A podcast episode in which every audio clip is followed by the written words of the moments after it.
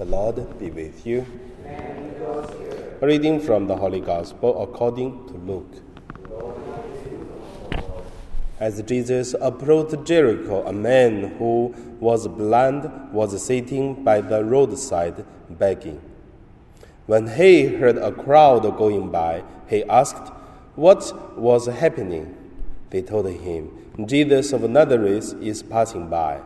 Then he shouted, Jesus, Son of David, have mercy on me.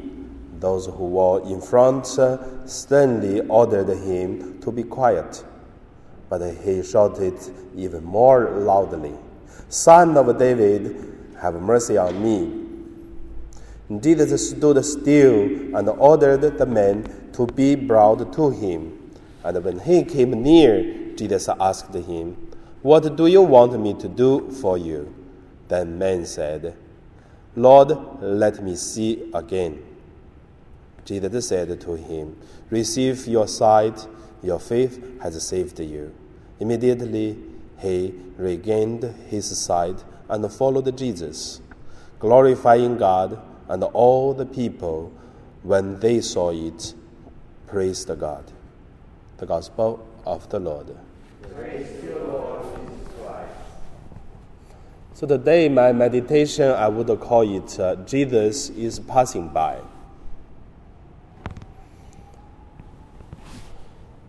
First, let us look at uh, the life of each of us. Each us has a different kind of life. Some people's life will be uh, very exciting. Many things happen to make people feel, wow, this person's life is really colorful. Many things happened. And for some people's uh, life is a little bit boring. 20 years like the same day, never change. And also some people's life full of the dangers, so exciting. And some people's life is just the peace and the joy, simple like water. Then, what's the difference of the life for different people? Very interesting if you're going to ask, Are you happy? Many people to say, Yes, I am happy. And the people to define happy is very different. For people have an exciting life, can be happy. For people have a really simple life, also can be happy. For example, I remember when I am a, a seminarian, each of a year our formation director, the formator, bring us from uh, Melbourne and drive a car to go to uh, Sydney. From Sydney, drive a car to go to Brisbane, and then from Brisbane, drive back to uh, Sydney and then to Melbourne. It takes uh, one month. So every day we drive some place and go to one diocese. We stay in that diocese for three days, visit uh, parish, and then uh, or the factory, and then go to next parish uh, diocese. So it takes a month. I remember, I never can forget that priest. So that priest is a very interesting priest. For his whole life, he never left his diocese. Whole life. When I met him, he's already 50 years old, which means he born there, he studied there, he's uh, serving in the parish there, and he never left the diocese for whole life. And he's a very happy priest. That's why when I come to Hong Kong, make me more mm, remember this priest. Hong Kong people love to travel. The more travel, it seems more happy. But some people could stay in one city for whole life, never travel, and also can be happy. However, in another way, when we look at the people, they're also quite interesting. If you ask some people, "Are you happy?" the people can say, "No, I'm not. I have so many challenges." And then if you ask another person, simple, very life, uh, the life very simple, and then there's nothing exciting, nothing dangerous. It's just uh, simple.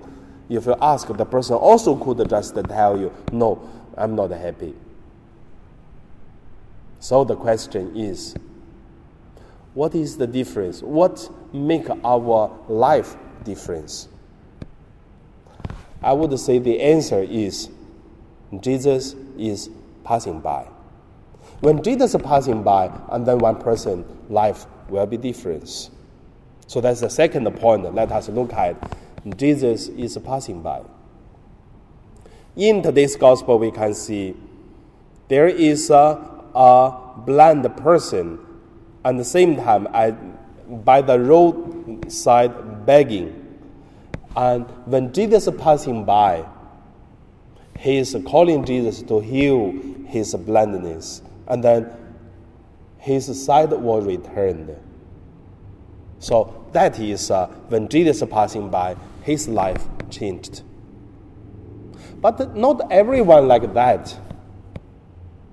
Because for some people, if their life is just uh, live their life, but when Jesus passing by their life, their life can be much worse.